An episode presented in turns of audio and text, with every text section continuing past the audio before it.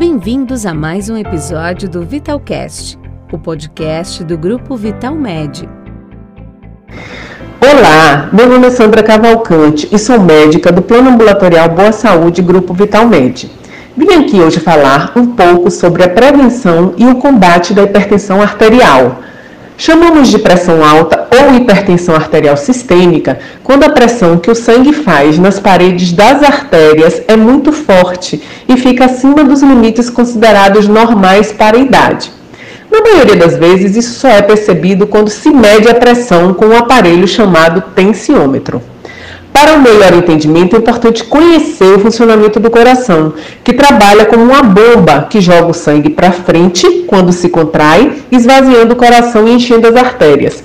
Do outro lado do coração, o sangue volta pelas veias, enchendo novamente o coração relaxado.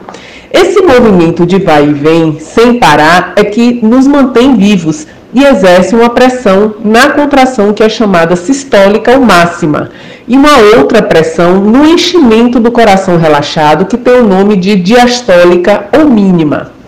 A pressão arterial tem como valor ideal 12 por 8 ou 120 por 80. Mas quando essa pressão está persistentemente maior ou igual a 140 por 90 ou 14 por 9, ela é considerada alta e um médico deve ser consultado. Sempre que a pressão estiver maior do que 120 por 80 ou 12 por 8 e menor que 140 por 90, 14 por 9, vale a pena fazer medidas semestrais, 6 em 6 meses, ou anuais para um acompanhamento adequado.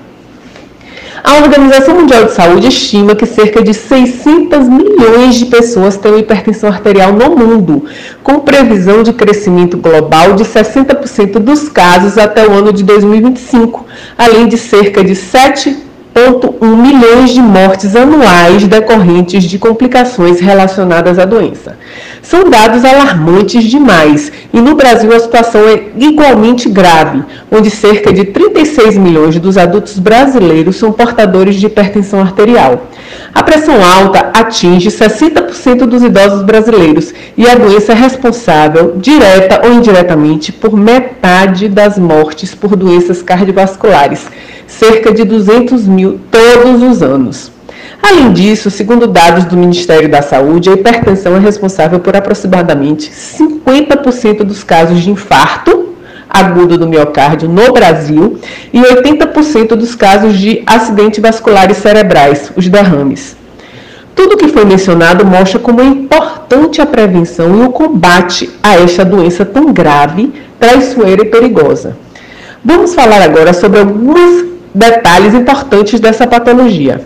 Hipertensão arterial é um dos principais fatores de risco para o desenvolvimento de doenças cardiovasculares, com a possibilidade de ser controlado ou modificado.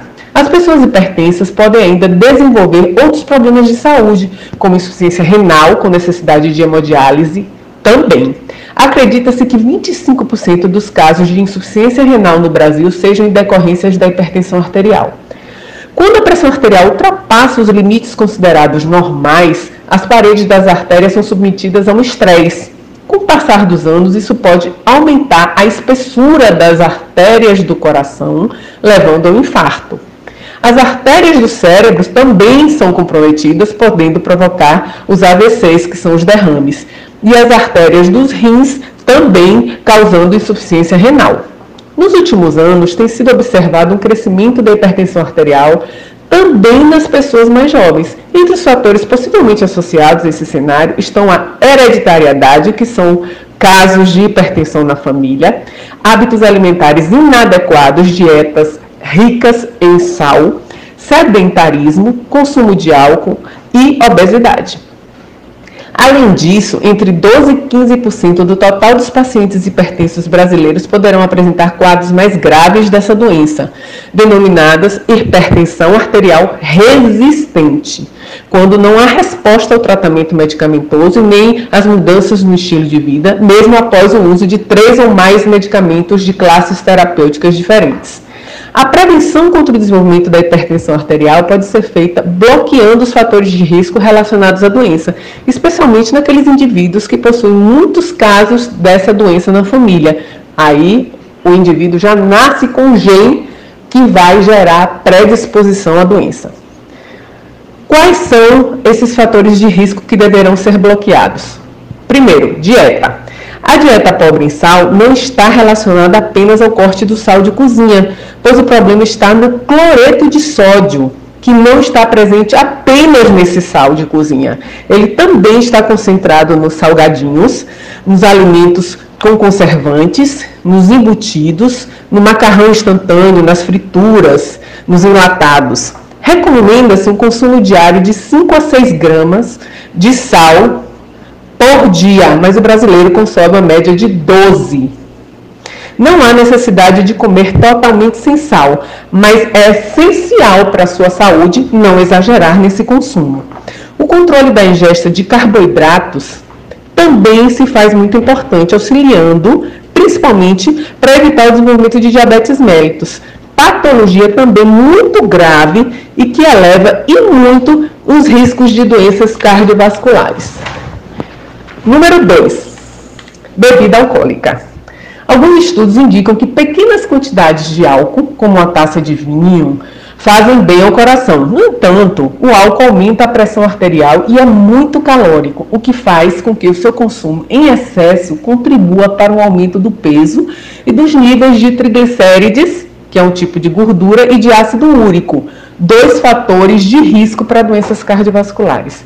Os malefícios do álcool são maiores do que qualquer benefício que ele possa ter, Portanto, para quem tem hipertensão, o ideal é que não beba. Tabagismo. Fumar provoca um aumento agudo da pressão arterial e da frequência cardíaca, que é a quantidade de batimentos cardíacos por minuto. Que persiste esse aumento da pressão e da frequência cardíaca, ele persiste por mais de 15 minutos após o término do cigarro. Vários estudos demonstram e demonstraram que os fumantes apresentam valores pressóricos diários mais elevados do que aqueles que não fumam. Além do impacto sobre os valores da pressão, o tabagismo, tal como a hipertensão, é um importante fator de risco cardiovascular, contribuindo para doenças graves, como acidente vascular cerebral, os derrames, infartos do miocárdio e doença arterial periférica, que são as obstruções que podem ocorrer nas artérias dos membros inferiores. Outro item importante a ser abordado: sedentarismo.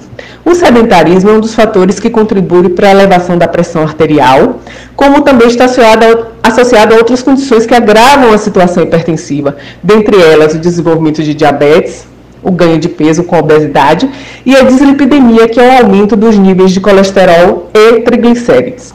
Além do mais, uma atividade física regular reduz a quantidade de batimentos cardíacos por minuto, fazendo com que o coração trabalhe menos, poupando órgão e auxiliando no controle dos níveis pressóricos.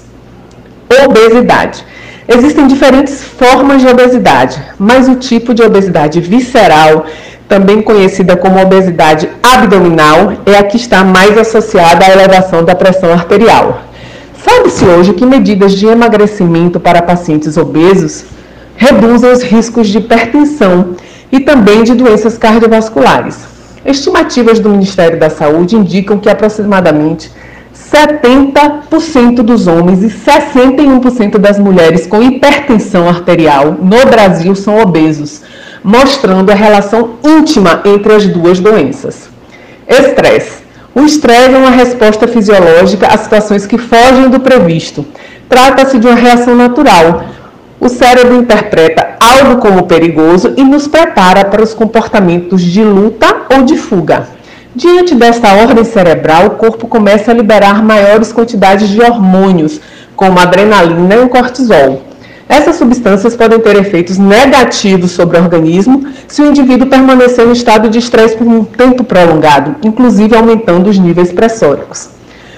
Como aliviar o estresse, consequentemente a pressão arterial? Eu tenho aqui cinco dicas importantes. Faça atividade física regular, experimente técnicas de relaxamento, cuide da saúde emocional, reserve tempo para o lazer e descanso, monitore a pressão arterial regularmente. Falarei agora sobre algumas informações interessantes relacionadas à hipertensão arterial sistêmica. A hipertensão raramente apresenta sintomas? Verdade. Por isso que ela é conhecida no meio médico como assassina silenciosa. Quem tem alguém na família com problema deve medir a pressão a cada seis meses e quem não tem a cada ano. Às vezes a pessoa se torna hipertensa e não sabe, mas está tendo seus vasos sanguíneos deteriorados pela doença ao longo do tempo. Por isso, a pressão alta vai então aumentando os riscos para derrame, infarto e principalmente insuficiência renal. A hipertensão é mais comum nos afrodescendentes? Verdade também. Uma das hipóteses para isso é a desigualdade social, ou seja, por questões econômicas, os afrodescendentes podem ser mais obesos e a consumir mais sal. Outra hipótese é a genética. A pressão pode subir na frente do médico apenas, com certeza pode. Quem não já ouviu falar no fenômeno conhecido como síndrome do avental branco? É quando a pessoa tem a pressão normal, mas diante de um médico ou de outro profissional na saúde se estressa e acaba apresentando elevação dos seus níveis. Por isso é sempre conveniente confirmar a pressão alta com a realização do exame chamado MAPA, que é uma monitorização ambulatorial da pressão arterial, onde o aparelho é colocado no braço do paciente por 24 horas e a pressão é medida e registrada a cada 20 minutos, confirmando ou descartando a hipertensão. Os medicamentos usados contra a hipertensão afetam o desempenho sexual? Isto é mito. No passado, alguns medicamentos poderiam, poderiam ter esse tipo de efeito colateral. Mas o tratamento oferecido atualmente não altera em nada o desempenho sexual. Para finalizar, achei importante resumir as informações sobre esse assunto tão sério para a saúde pública, com a descrição dos 10 mandamentos contra a pressão arterial. Primeiro, meça a pressão pelo menos uma vez por ano. Quem tiver casos na família, duas vezes por ano. Segundo, pratique atividade física todos os dias. Terceiro, mantenha o peso ideal, evite a obesidade. Quarto, adote uma alimentação saudável, pouco sal, pouco carboidrato, sem frituras, verduras e aumentando a ingesta de frutas, verduras e legumes. Quinto, reduza o consumo de álcool, se possível, não beba. Sexto, fique longe do cigarro. Sétimo mandamento: nunca abandone o tratamento por hipertensão. Esse é importantíssimo. Uma vez diagnosticado como hipertenso, você deverá ser acompanhado pela vida toda. A hipertensão não tem cura, ela tem o controle adequado. Oitavo, siga as orientações do seu médico ou profissional de saúde, evitando todas aquelas orientações que normalmente a gente vê dos vizinhos, dos amigos e que muitas vezes não são adequadas. Nono, evite o estresse. Tenha tempo para sua família, para seus amigos e para o lazer. E por último, ame e seja amado. Só você pode cuidar da sua saúde. Nunca se esqueça de fazer as avaliações médicas regulares. Um grande abraço e foi um prazer enorme estar com vocês.